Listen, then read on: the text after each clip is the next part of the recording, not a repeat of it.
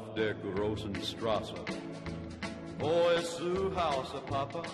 Vielleicht hier auf dieser Straße. Doch diese Straße ist so lang, ist so endlos lang, ich kann das Ende nicht sehen und mir ist so bang. Vielleicht finde ich dich, finde ich mein Zuhause auf der großen Straße. Wo ist Zuhause, Mama?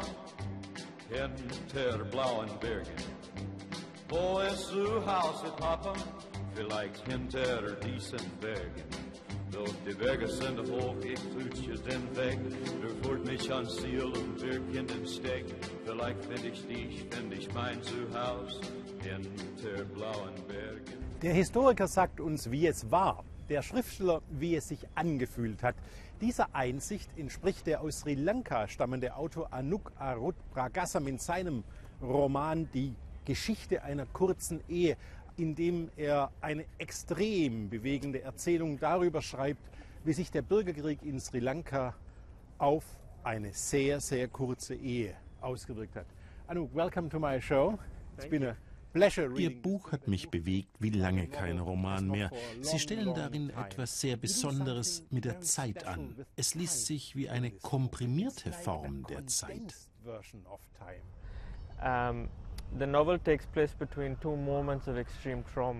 Der Roman spielt zwischen zwei extrem traumatischen Erlebnissen.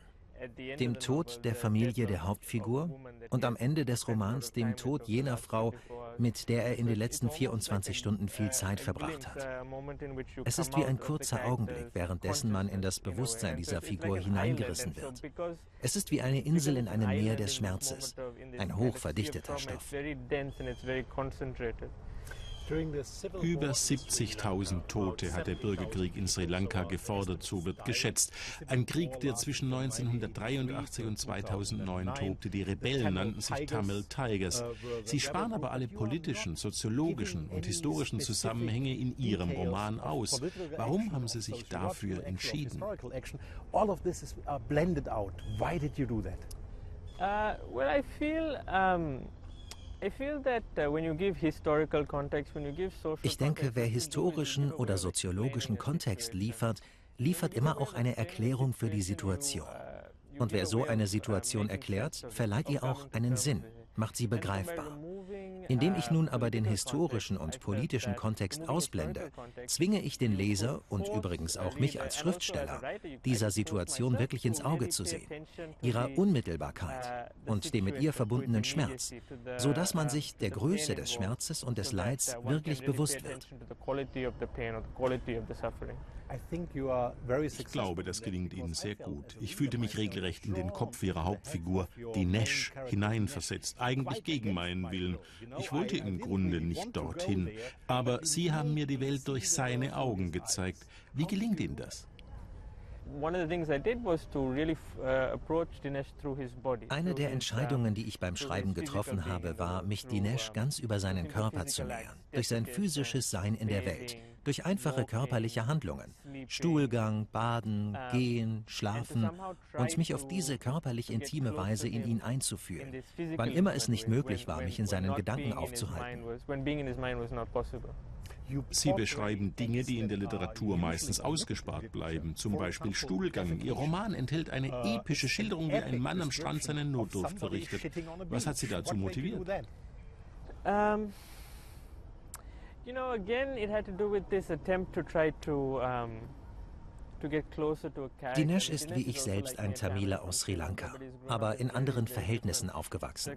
Er hat ganz andere Dinge als ich erlebt, entsetzliche Dinge. Uh, aber mir ist klar geworden, dass wir auch einige Gemeinsamkeiten besitzen. Wir haben beide Körper, wir bewegen uns mit ihnen in der Welt. Und mein ganz bewusster Versuch, mich auf diese sehr körperlichen Dinge zu konzentrieren, also seinen Stuhlgang, Schlaf, Sex oder den Versuch, Sex zu haben, zu schildern, rührt aus meinem Bemühen, in den Vordergrund zu stellen, was ich mit Dinesh gemeinsam habe, um mich besser in ihn einzuführen. Sie stammen aus einer tamilischen Familie, aber aus recht privilegierten Verhältnissen. Wie haben Sie den Bürgerkrieg in Sri Lanka erlebt? Uh, well, I would say everybody in Sri Lanka was Jeder in Sri Lanka war in irgendeiner Weise vom Bürgerkrieg betroffen. Wegen meiner privilegierten Familienverhältnisse und weil ich im Süden des Landes aufgewachsen bin, habe ich vom Bürgerkrieg wohl weniger mitbekommen als irgendein Tamile sonst in Sri Lanka. Wir hatten immer Angst vor Kontrollen durch die Polizei oder Armee auf der Straße. Wir haben in der Öffentlichkeit nie gesprochen. Uh, in Sri Lanka herrscht Rassismus gegen Tamil. Ja, den gibt es. Man denkt immer daran. Wir haben zum Beispiel nie unser Haus verlassen, weil meine Eltern uns das nie erlaubt haben, als wir klein waren. Deshalb leide ich heute unter einem sehr schlechten Orientierungssinn.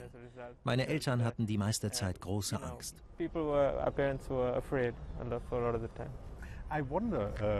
Was ist denn so gesehen die Funktion von Literatur? Spendet Literatur da Trost? Yeah, I think so. I mean, uh, as a writer, uh, the way I think of it. Ja, ich denke schon. Unter allen Arten, Zeit mit mir allein zu verbringen, schätze ich die Art, die mir die Literatur bietet, am höchsten. Ein tamilischer Autor hat mal in einem Interview gesagt, Schreiben sei eine Art Yoga. Wenn Schreiben wie Yoga ist, dann trainiert man dadurch also seine geistige Beweglichkeit?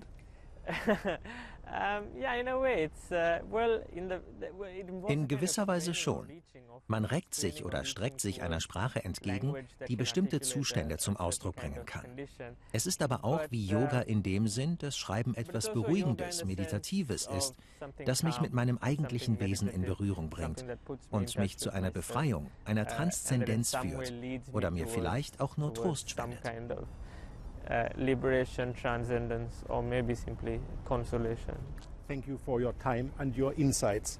Die Geschichte einer kurzen Ehe, übersetzt von Hannes Meyer, erschien im Hansa Berlin Verlag.